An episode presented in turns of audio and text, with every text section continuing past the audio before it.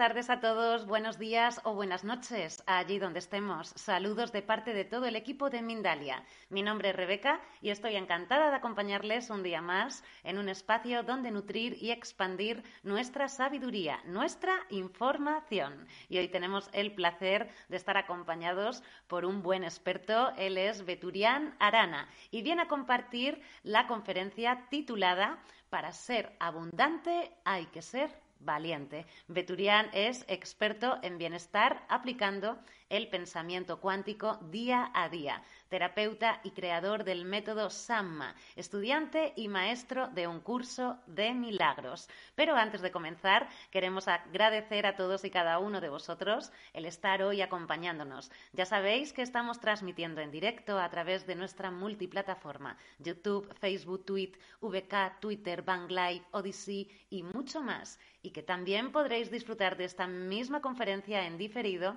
en nuestra emisora Mindalia Radio Voz. 24 horas de información consciente en www.mindaliaradio.com. Recordar que podéis participar en el directo compartiendo vuestras dudas, vuestras preguntas en las bases de nuestras redes sociales o por WhatsApp, porque al final responderemos en directo todas las preguntas que podamos junto con Beturian. Y muy importante esta semana informaros de que a partir de esta misma semana por modificaciones de YouTube solo podréis participar en el chat del directo si estáis suscritos al canal. Ahora sí, le damos la bienvenida a nuestro invitado. Bienvenido Beturián, a Mindalia. ¿Qué tal? ¿Cómo estás? Hola Rebeca, ¿cómo estás tú? Bien. ¿Bien? ¿Animada? ¿Con ganas de escuchar mi pequeña ponencia? Con muchas ganas de escuchar tu pequeña ponencia. Sí, con esta maravillosa ponencia que nos traes, ¿no? De la valentía y de la abundancia. Porque, oye, uno no quiere pretender ser abundante sin ser valiente también, ¿no? Digo yo. Bueno, es necesario porque todos los cambios en la vida, sean lo que sea, tú por ejemplo que haces tantas cosas de ejercicio, de pilates, cosas así, sabes que eh, la decisión de la persona de hacer el cambio es el acto valiente. Si no hay ese acto valiente, nos quedamos en nuestra zona de confort y ya no hacemos nada. Entonces la gente dice, ah, yo quiero ser abundante, yo quiero ser abundante. Tienes que hacer algo, tienes que ser valiente, tienes que dar un paso, ¿no? Exactamente, Beturian. Sin duda alguna, ahí tomamos conexión vibratoria de pensamiento eh, no hay acción o no hay respuesta, ¿no? Si no hay acción. Esto es efecto, causa y acción, ¿no? Más o menos. sí, sí, totalmente de acuerdo. Bueno, Beturian, pues sabes que estás en tu casa, que te sientas así, como tal, y vamos allá, danos esta pues información maravillosa que nos traes. Vamos allá, vamos allá con el temita de la abundancia. Mira, eh, yo me he pasado gran parte de este año hablando precisamente sobre la abundancia, en libros, en conferencias, en entrevistas, eh, eh, en cursos y en talleres, ¿no? Entonces, bueno, aquí estamos una vez más, gracias a Mindalia, gracias al equipo humano de, Mindalia, golpeando con el, con el martillo ese, ese clavito, ¿no? A ver si acaba de entrar en la, en la mente de todos nosotros. Bueno, esta es la idea. En principio, creo que casi todo el mundo, ¿ok? Digo casi todo el mundo porque siempre hay algún rarito o rarita, ¿no?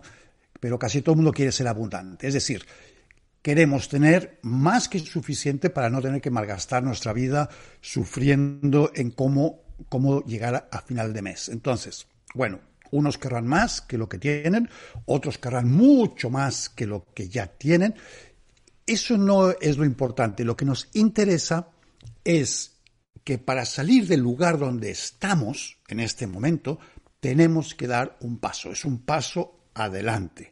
Y dar ese paso, dejar atrás la comodidad de lo que ya conocemos, es lo que nos cuesta tanto esfuerzo, bueno, a todas las personas. Por eso yo siempre digo, para ser abundante hay que ser valiente, porque hay que hacer cambios. Sin cambios no lo vamos a, no lo vamos a lograr. Yo he explicado muchas veces cómo la sociedad en la que vivimos nos programa para sentir que la abundancia es negativa. Eso es un programa, ¿ok? Que la abundancia es negativa. Y cuando digo la sociedad, en realidad quiero decir todo nuestro medio ambiente que nos rodea. Es decir, como siempre digo, la familia, los amigos, la televisión, la iglesia, los periódicos, la escuela, ¿no? Todo, absolutamente todo, todo, todo, todo lo que nos rodea nos está programando cuando somos pequeñitos, desde los 0 a los 7 años, bueno, de los 2 a los 7 es el momento de la gran programación, ¿ok? Y claro, más tarde, cuando ya, digamos, somos adultos, ya somos mucho más difíciles de programar, pero somos muy eh, dúctiles a ser influidos, es decir, ya no hay tanta programación, pero hay mucha influencia.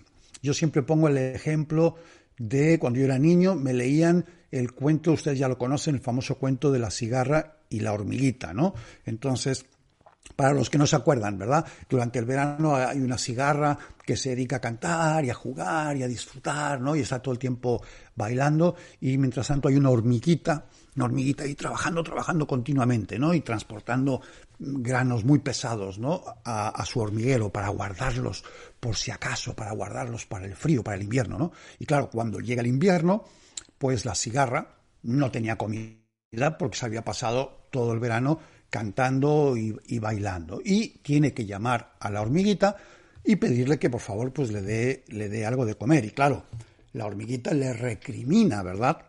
que mientras ella estuvo trabajando como una hormiguita todo el verano, la cigarra pues se reía de ella y se dedicaba a cantar y a jugar. Este es un mensaje, yo encuentro que es un mensaje muy claro para un niño, para programarlo, diciéndole, trabaja como una hormiguita y no pienses en divertirte. Claro, yo quería vivir como la cigarra, yo no quería vivir como la hormiguita. Cuando me contaban este cuento, yo veía a la cigarra, la veía feliz y tocaba el violín y tal, y veía la hormiguita trabajando y decía, pero la hormiguita es tonta, la cigarra se lo está pasando mucho, mucho mejor. Y no entendía por qué me repetían este y bueno, y otros muchos, muchos cuentos, ¿no?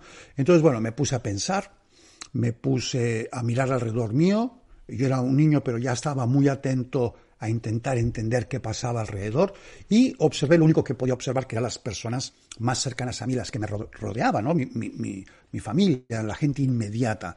Y entonces descubrí, poco a poco, casi sin darme cuenta, que yo estaba rodeado de personas que trabajaban como hormiguitas, pero que tenían muy poco. Y que había algunos también de mi entorno, de la familia, que vivían como la cigarra y tenían de todo. Y, viceversa, también había hormiguitas con mucho y cigarras sin nada. Entonces, el cuentito este no me servía para tener una idea una idea clara de cómo enfrentarme a la vida, cómo comportarme, ¿no? Ante la vida, qué es, qué camino escoger. Entonces, de tanto pensar qué hacer, qué hacer, si voy a vivir como la, cigarra o voy a vivir como la hormiguita, eh, me desesperaba. Y me tocaba, me tocaba decidir más o menos pronto porque, bueno, iba cumpliendo años, ¿no? Seis, siete, ocho, nueve, diez, y bueno, en algún momento estaba a punto de, eh, de ya ser un hombrecito y tener que abrirme paso por mí mismo en, en, la, vida, ¿no? Y yo sabía que trabajar como una hormiguita no era garantía de nada. Y tampoco era lo que yo quería. Entonces, podías trabajar como una hormiga toda tu puñetera vida y terminar tan pobre y tan jodido como la cigarra, solo que la cigarra pues se lo había pasado bien, ¿no? Y cuando hoy, hoy veo miembros de mi familia, veo tantos ejemplos de personas que han trabajado toda la vida como hormiguitas y tienen muy poquito. Es más, les voy a decir una cosa, no hay hormiga, no hay hormiga en el planeta capaz de trabajar como algunos miembros de mi familia. Y, y están como, como al principio. Uy, ¿sabes? Entonces yo dije, mm, esto, esto no funciona. Y cuando yo les decía en algunas, digamos, discusiones, ¿no? Tiempo atrás, ahora ya no discuto con nadie, pero antes yo les decía, oye, eh, has trabajado toda tu vida como una hormiguita y no tienes, no sé, una piscina, por decirte algo, te decían, ah, es que hemos tenido mala suerte. Entonces, era un problema de la suerte. Pero cuando alguien de mi familia había vivido como una cigarra, se había divertido como un loco, como una loca, y acababan sin nada, te decían que sí, que eso era lógico porque eran unas cabezas locas y que así no se llega a nada en la vida, y bueno, todo, todo, todas esas frases, ¿no? Y, y claro, te los decían personas que se habían roto el lomo trabajando y que tampoco tenían nada. Entonces, les voy a desvelar el secretito, digamos, el secreto que me costó mucho aprender.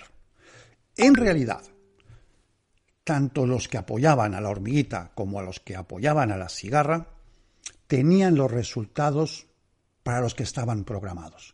No por haberse comportado como hormiguitas o como cigarras se definía el futuro eh, eh, a nivel económico, a nivel de abundancia. Se definía y se sigue definiendo por los programas que llevamos. Entonces el, el problema no es trabajar mucho.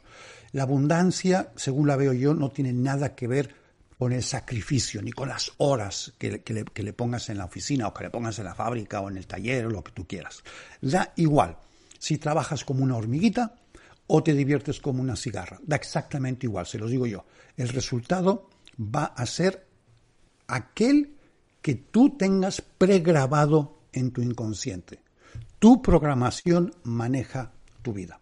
Tu computadora, tu computadora no puede hacer ni más ni menos que lo que le permite aquellos programas que ya lleva instalados. Y estos programas están siempre en el inconsciente. Entonces, si tú llevas un programa de pobreza, no importa que trabajes como una hormiguita, vas a acabar con muy poco, porque ese es el programa.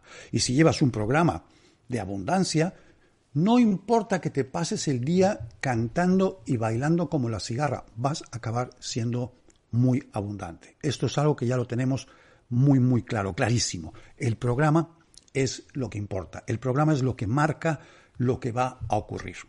Entonces, para cuando me di cuenta de eso, yo ya había pasado de la mega escasez a la abundancia. Y de nuevo a la escasez y otra vez a la abundancia y otra vez a la escasez. Cuando estuve en la escasez ya por tercera vez, yo ya estaba aburrido de, este, de este sube y baja y comencé a pensar que hiciera lo que hiciera siempre el resultado iba a ser lo mismo porque yo no podía controlar este resultado. Y yo había entrado en una fórmula que ahora les explico. Yo esto les pasa a muchísima gente, ¿eh? no nada de eso. Yo activaba mi intención, ¿ok? Mi intención de tener abundancia. E inmediatamente las cosas comenzaban a moverse ¿eh? hacia arriba. Pero cuando llegaba a un punto determinado, se activaba un programa, ¡pum! y me regresaba al punto de partida. Entonces yo me lanzaba de nuevo, ¿no? Y comenzaba a, a luchar y a subir. Pero el programa, ¡pam! se activaba de nuevo y otra vez a la casilla de salida. Y a la tercera vez que me mandaron a la casilla de salida, francamente yo ya no quería jugar más a este juego. Me parecía que era como subirte al ring de boxeo con Muhammad Ali o con Mike Tyson, ¿sabes? Que, que te subes, te mandan a la enfermería, te vuelves a subir, te vuelven a mandar a la enfermería. O sea, es totalmente absurdo, no tenía ningún sentido. Entonces, ¿qué hacer? Pues, primero, comencé a leer, comencé a hablar con todas las personas, viajé mucho y entendí el proceso. Descubrí, descubrí, uno, mis programas controlaban prácticamente todas mis reacciones ante la vida. Y dos, que si quería cambiar mi vida, tenía que cambiar mis programas. Así de claro. Y esto me ayudó mucho el primer libro que yo leí, eh, bueno, que el universo ¿no? me puso en mis manos, que me lo encontré delante, que se llamaba Tus zonas erróneas. Es un libro muy antiguo, es el primer libro que escribió eh, el doctor Wayne Dyer. Lo publicó en, el, en 1976 y yo me lo encontré de casualidad, creo que por ahí del 78. Y después, unas semanas más tarde, me llegó otro maravilloso que se llama La enfermedad como camino, de dos autores alemanes. Eh, uno creo que ya murió, bueno, los nombres no me acuerdo, ¿ok? Pero estos dos libros le dieron la vuelta a mi manera de pensar. Y entonces entendí, con todo esto, que había más formas de mirar la vida que las que me habían enseñado de pequeño. ¿Ok? Y claro, como es lógico, pues comencé ese largo camino de leer todo lo que caía en mis manos, de avanzar en el proceso de, de trabajarme eh, internamente, ¿no? Trabajar los programas que me habían impuesto y entonces mi vida empezó a cambiar. Pero el programa más difícil de corregir de todos estos programas que, que, absorbemos, que nos, que nos ponen, ¿no? Porque tenemos programas distintos, tenemos muchos, tenemos programas para relacionarnos con los demás, programas con, con la comida, con la sexualidad, con la salud, con el aprendizaje, programas con el ejercicio físico, con la apariencia, eh, con aprender idiomas, yo qué sé, con estudiar matemáticas, con, con, la violencia, con los animales, para, cada, para cada tema, por decirlo así, siempre hay un programa. Pero para mí, que fui trabajándome muchos de estos programas porque no me daban la vida que yo quería, el que encontré más difícil de corregir fue precisamente el de la abundancia.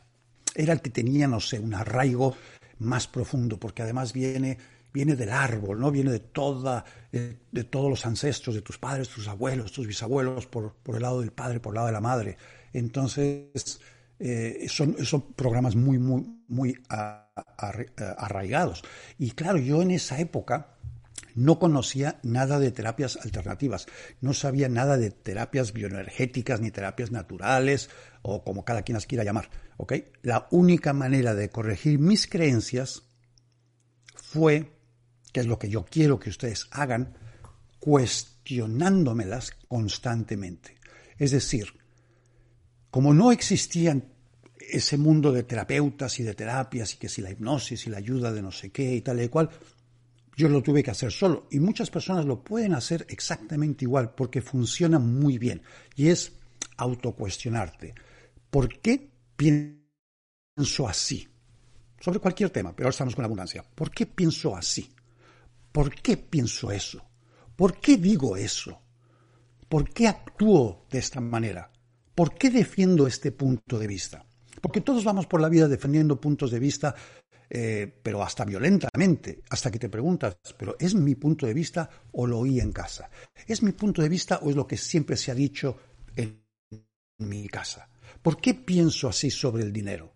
Porque siempre en casa he oído que los ricos son esto y aquello y lo demás allá, que el dinero es malo, que es sucio. A, mí, lo he dicho un millón de veces, cuando era pequeño me, me enviaban a la tienda a comprar. Me daban dinerito y voy a comprar, no sé, eh, frijoles, lentejas, huevos. Cuando regresaba yo entregaba los frijoles, las lentejas o los huevos y entregaba el cambio, ¿no? El dinero que me habían dado. Y entonces me decían, lávate las manos porque has tocado el dinero. Lávate las manos porque has tocado el dinero. ¿Se dan cuenta? Es, es, es una programación constante sobre el dinero no crece en los árboles, ¿sabes? Y, y los, los pobres son más honrados o más limpios o más lo que tú quieras. Total, que son programas. Entonces, cuando yo decía una palabra, una frase sobre el dinero o sobre los que tenían el dinero, paraba y reflexionaba y decía, ¿por qué pienso así? ¿Por qué pienso eso? ¿Por qué digo esto? ¿Por qué actúo de esta manera? ¿Por qué defiendo este punto de vista? Si yo pienso así sobre el dinero o yo pienso esto sobre la gente que tiene dinero y es algo negativo, ¿cómo voy a llegar yo al dinero? ¿Cómo voy a llegar yo a la abundancia? si estoy pensando esto negativo, porque lo voy a pensar de mí mismo y también voy a creer que los demás lo piensan de mí. Y por lo tanto, como yo no quiero ser una persona mala, pues entonces no me voy a acercar a la abundancia. Entonces, lo primero siempre, ante cualquier programa, aparte de la abundancia, todos los programas que he dicho antes, sobre la sexualidad, sobre la vida, sobre las relaciones con las personas, cualquier cosa que digas, cualquier cosa que hables, ¿por qué estás pensando así? Es tu pensamiento, lo has razonado, lo has analizado o lo has aceptado de los demás. Porque si lo has aceptado de los demás, estás yendo por la vida, dando, actuando, diciendo y pensando el pensamiento de otra persona. Que además puede ser de otra generación, obviamente, ¿no? Entonces, a este acto de, mm, de preguntarte a ti mismo por qué, por qué esto y por qué el otro, es, este acto es lo que le llamamos entrar en conciencia. ¿Ok? Claro, en aquellos entonces de los que yo les hablo, ni siquiera oí, había oído hablar yo de la palabra conciencia. Bueno, no sabía ni, cómo se escribiría conciencia, no tenía ni idea. ¿Ok? Em, y de hecho, creo que hoy en día las técnicas de sanación son muy buenas, pero yo no creo que en este momento haya nada todavía mejor y más potente que entrar en conciencia. Y lo primero que hay que hacer para entrar en conciencia es escucharte a ti mismo al hablar. ¿Qué palabras utilizo sobre el dinero? ¿Qué palabras utilizo para hablar de los ricos o de la riqueza? Porque las palabras que utilizo indican qué programa tengo activo. Y para desactivar ese programa hay que desactivar las palabras. ¿Se entiende? Lo primero que hay que hacer es borrar la palabra, por ejemplo, hay una palabra típica, la palabra caro. ¿no? Esto es caro. Lo primero que hay que hacer es borrar la palabra caro. No hay nada caro. Solo hay cosas que tú no puedes comprar o que yo no puedo comprar. ¿Ok? Pero borremos la palabra caro. Vamos a tener que cambiar la forma de hablar. Vamos a tener que dejar de decir a saber qué habrá hecho para tener eso. Uy, seguro que lo que tiene lo ha robado. O todos los ricos son unos ladrones. O cuando compras alguna cosa de lujo, te toman el pelo porque estás pagando por el nombre. O la gente, eh, la gente más humilde es más buena, ¿ok? O esta persona tiene tal cosa porque seguro que le tocó una herencia. Todas estas cosas despectivas que muestran envidia, ¿verdad? Al hablar de la abundancia, es porque tenemos un problema para que la abundancia nos llegue, porque no queremos a nivel inconsciente que los demás digan eso mismo de nosotros mismos, ni que nosotros lo estemos pensando de nosotros mismos. ¿Ok? Ojalá esto se esté entendiendo bien. Hay una regla muy sencilla eh, de la vida. Cuanto más aumenta tu conciencia, más aumenta tu éxito en cualquier cosa que hagas. Y cuanto más aumenta tu éxito en cualquier cosa que hagas, más aumenta tu abundancia. Es así de, increíble. Si tú hablas criticando el dinero o hablas criticando a las personas abundantes, estás juzgando. Y solo juzga el que tiene un nivel de conciencia bajo, porque ya sabemos que con un nivel de conciencia alto, las, las, personas dejan de juzgar y dejan de condenar. Entonces tenemos que dejar de juzgar y de criticar y comenzar a reconocer y aplaudir a los demás, porque cuando tú aplaudes al otro por lo que ha, por lo, que ha logrado, estás reconociendo y aplaudiéndote realmente a ti mismo. ¿Ok? Entonces, una vez que, que cambies tu lenguaje, y eso es un acto de valentía, voy a cambiar mi lenguaje. Una vez que cambies tu lenguaje, vas a comenzar a cambiar tus programas. Es no es tan rápido como parece, puede ser un poquito lento, ¿ok? Pero pero se logra. Y puedes apoyar ese cambio de programa apreciando las cosas buenas, las cosas hechas, las cosas de mucha calidad, las cosas hechas con precisión, con buenos materiales, con la intención, ¿no? de hacer el mejor objeto posible, porque desde mi punto de vista, algo muy típico que pasa es que una vez que salimos de casa de nuestros padres, ¿ok? Y nos ponemos a vivir ya sea solos o ya sea en pareja, claro, queremos tener todo lo necesario para la vida, para la vida cotidiana. Son cosas que necesitamos ya. Si me voy a vivir a un piso nuevo, pues que acabo de alquilar, necesito que tenga una televisión, una lavadora, una secadora, un horno, un microondas, no sé, una plancha, una cama, una, una mesa, una mesa en el comedor, un sofá, una aspiradora, todas estas cosas. Bien, entonces, si cuando tú haces ese paso, o cuando ya lo hiciste, no eras o no eres muy abundante, es probable que, que compres todas estas cosas, pero mirando muy de cerca los precios, ¿ok? Quizás muchas cosas las vas a comprar de segunda mano cosas heredadas, cosas que te regalan, o incluso vas a empezar a comprar todas estas cosas a crédito y vas a intentar comprarlo más barato para que tu crédito no te ahogue, ¿ok? Entonces, cuando ya has terminado de comprar todas estas cosas mínimas y básicas que necesitas, bueno, ahora hay que salir a trabajar, ¿verdad? Entonces, ¿qué vas a hacer? Te vas a comprar unos zapatos o un vestido y va a ser unos zapatos o un vestido pues de baja calidad. Si te compras un cochecito porque tienes que ir a trabajar, va a ser el cochecito más viejo que encuentres. Y si agarras un reloj, va a ser un reloj de plástico. Y si tienes que ir a trabajar con corbata, la primera corbata que te regalaron en la Navidad cuando tenías 14 años, da igual, ¿ok? Y pum, tiramos para la vida. Y claro, nos olvidamos de, de todas estas cosas que ya las hemos comprado y hacemos la vida normal, nos ponemos a trabajar, a tener hijos, ¿verdad? Pagamos el préstamo hipotecario, de vez en cuando reemplazamos alguna de estas cosas baratas que, que bueno, que se, que se han roto. Y sin darnos cuenta, sin darnos cuenta, hemos caído en la trampa de la vida barata, porque estamos rodeados de cosas baratas. ¿Y qué pasa? Que las cosas baratas llevan integradas una vibración, un mensaje para el inconsciente, y terminamos midiéndonos por estas cosas que nos rodean.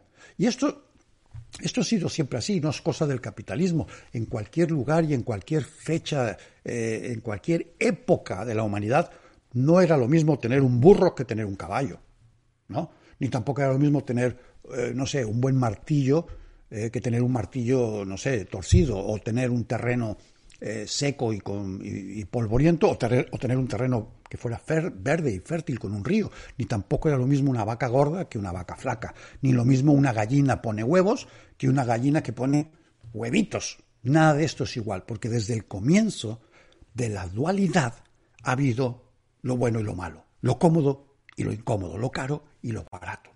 Pero nosotros podemos escapar de esa realidad, de esa realidad de estar rodeado de cosas baratas. ¿Cómo? Pues una vez más, siendo valientes, dando un paso adelante. Y lo podemos hacer de la siguiente manera. Por ejemplo, la próxima cosa que nos vayamos a comprar, vamos a buscar y vamos a comprar la mejor. Vamos a suponer que quieres, eh, que quieres un móvil nuevo. Bueno, no busques en los catálogos el móvil o el celular más barato que haya. Espérate un poco. No seas impaciente. Espérate hasta que puedas comprarte el mejor. Entonces, cuando lo tienes, cuando ya tienes el mejor celular, el mejor móvil que hay, pues lo disfrutas muchísimo.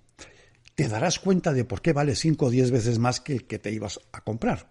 ¿Ok? Eso te va a dar también un mensaje a nivel del inconsciente. Pero ya tienes eso, ya tienes eso. Ok, ahora tienes que ir por lo siguiente, lo que toque, los zapatos, la corbata, lo que sea. ¿Ok? Y te esperas otra vez hasta comprarte lo mejor. Entonces, la primera vez que tú tengas una cosa, cualquier cosita, eh, que sea la mejor, pero solo tienes una, te vas a ver a poco. Porque solamente vas a tener una de entre todas las cosas que podrías tener. Pero más adelante vas a tener también, no sé, la mejor lavadora. Y después de un tiempo, a lo mejor tienes el mejor televisor. Y vas a empezar a notar que algo, algo cambia en tu interior. Entre otras cosas, este cambio que vas a sentir es porque habrás entendido por qué hay cosas baratas y por qué hay cosas, vamos a decir, caras, por, decirlo de una manera, o que valen más. Las cosas que valen más siempre son las mejores, las que más duran, las que más satisfacción te dan y, lo más importante, las que te empujan hacia arriba. a lo largo de mi historia, no se lo imaginan, yo he tenido coches, coches que me deberían de haber prohibido sacarlos a la calle. He tenido pantalones que he comprado en la tienda de la esquina y se descosían solos y me quedaban fatal. Iba por la vida comprando camisetas que me duraban una lavada. Tenía cinturones cinturones de plástico que no me sujetaban los pantalones y tenía cocinaba con una sartén que tenía el mango, por ejemplo, bueno, había una que no tenía ni mango, pero bueno, el mango roto. Y he dormido en colchones en el suelo y he usado cortinas, he usado cortinas como manta en las noches de, frío. Y he tenido almohadas, ni se lo imaginan, más duras que un zapato militar. Y he llevado zapatos con cordones de distintos colores porque se rompía el cordón y para no comprar otro, porque no había dinero, porque por si acaso, entonces encontrabas otro zapato que estaba ya destrozado, le quitabas el cordón, te lo ponías y bueno, pensabas, a lo mejor nadie se va a dar cuenta de que llevo los zapatos con distintos cordoncitos, ¿no? Y, y sillas, sillas de estas de trabajar, cojas que te ibas, que te ibas de lado, lámparas que se fundían.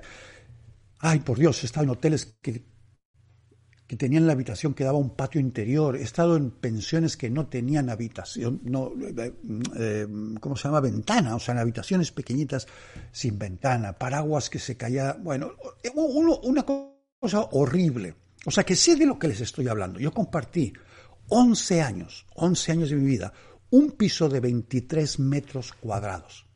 Y me iba a trabajar en un Renault 8 que cada mañana tenía que empujarlo porque no tenía batería. Me la habían robado en Madrid, en Villaverde, me robaron la batería y no tenía dinero para comprar la batería porque había que comprar muchas otras cosas, lo que sea, y tenía que empujar el maldito coche. ¿Y saben qué fue?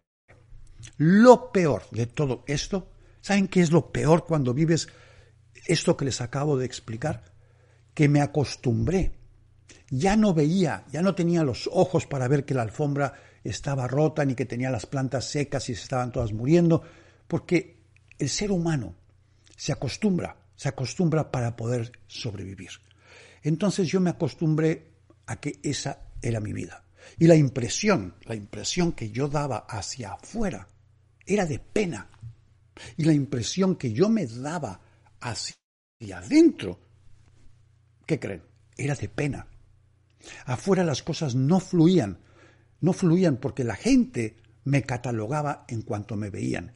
Y el único lugar que yo sentía seguro para estar con gente era estar con gente que estaban igual que yo y con lo cual nos retroalimentábamos. Uy, qué caro es esto, uy, fíjate aquello, aquel tipo, cómo tiene eso, claro, es un cabrón y no sé qué tal. Y en esa retroalimentación me mantenía metido dentro del programa de la escasez. Y además por dentro, a medida que pasan los años. Porque claro, si tienes, no sé, 18, 19 años, sí. Uy, ¿de verdad? Vale. Vale, uy, pues es que me estaba animando. Bueno, lo que, le quiero decir, lo que les quiero decir es que no puede haber desorden en la mente, ¿ok? Hay que ser valientes, valientes para hacer el cambio. Y para el cambio, una de las cosas que hay que hacer es oídos sordos, completamente sordos a lo que te diga el entorno, ¿de acuerdo? Entonces, regresemos simplemente al principio. Vigilemos lo que decimos, lo que pensamos, cómo lo decimos, cómo lo, lo pensamos, cambiémoslo para algo que sea hacia la abundancia y para eso, chicos y chicas, hay que ser valientes.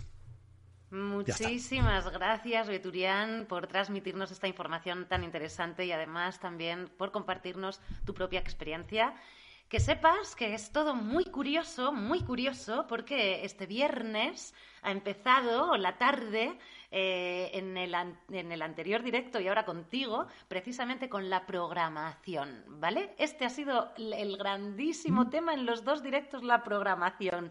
Qué sincronicidad, qué maravilla. Para todas las personas que nos estáis acompañando a las puertas del viernes, creo que un bonito mensaje nos trae este día para dejar fluir el fin de semana dentro de esta esta percepción. Muchísimas gracias, Beturián. Tenemos eh, ya mm, pues el chat dándolo todo con todas las preguntas de la gente súper interesada. Quédate un segundito ahí, no te muevas del sitio que voy a hacer una ligera promoción por parte de Mindalia y en un segundito estoy contigo y vemos estas preguntitas que tenemos.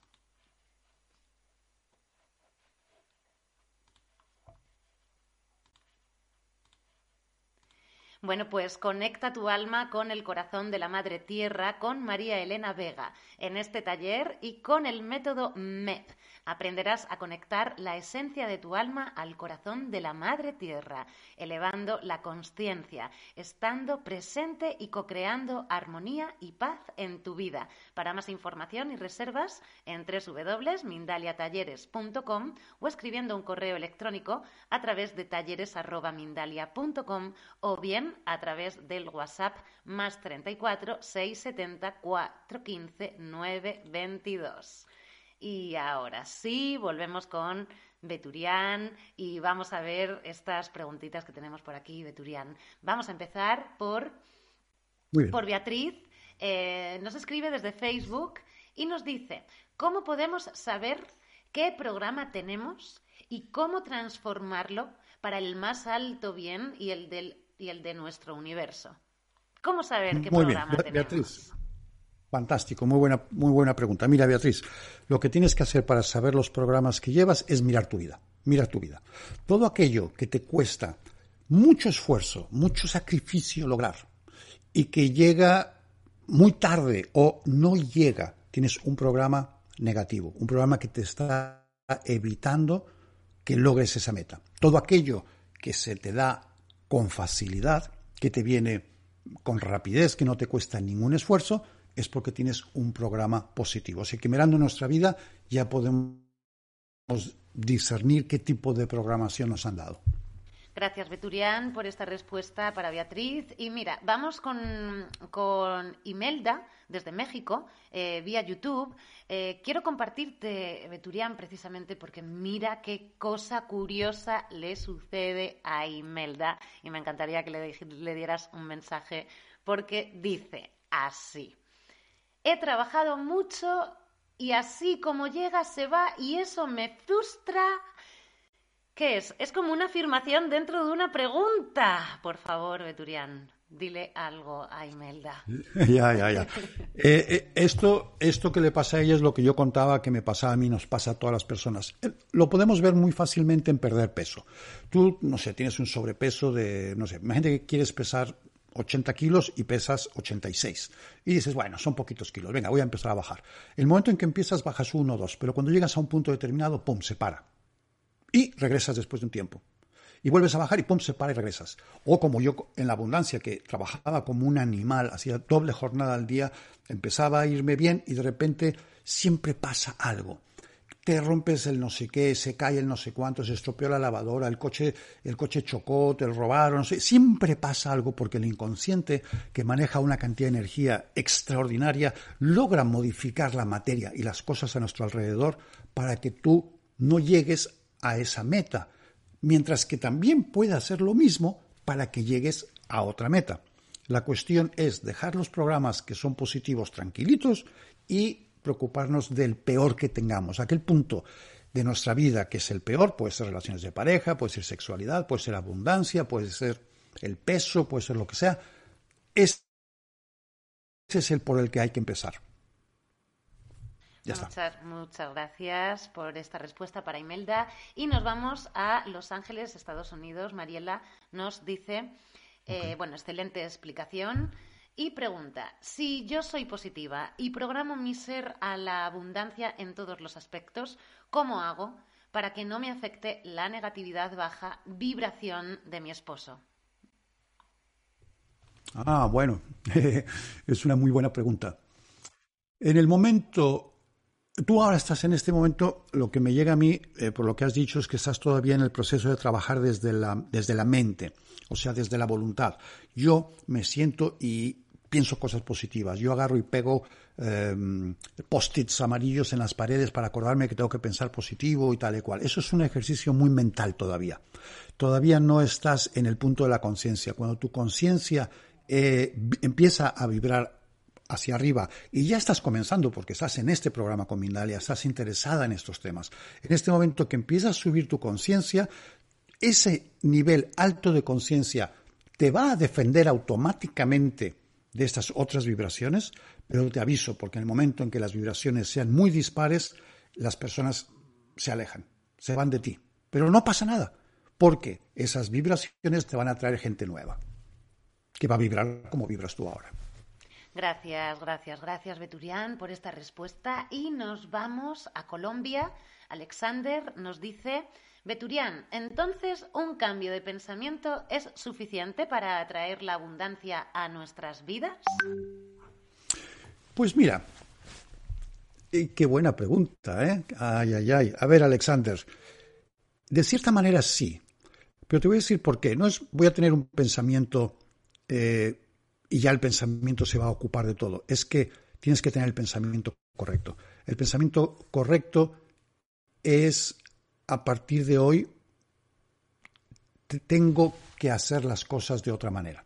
Es decir, eso es un proceso. Cuando yo, cuando yo enseño lo de la abundancia, enseño que es como entrenarte para un maratón.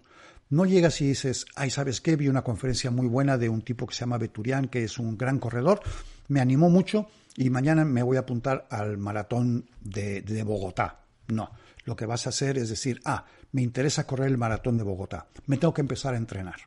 Y, ese entrenamiento es el que te va a llevar a correr y quizás a ganar el maratón de Bogotá. Pero lo que hizo que tú te empezaras a entrenar para que llegaras a ese punto es un solo pensamiento, la decisión de entrenar para ganar el maratón. ¿Me explico? Es un solo pensamiento, pero es un pensamiento que te va a llevar a muchos pasos.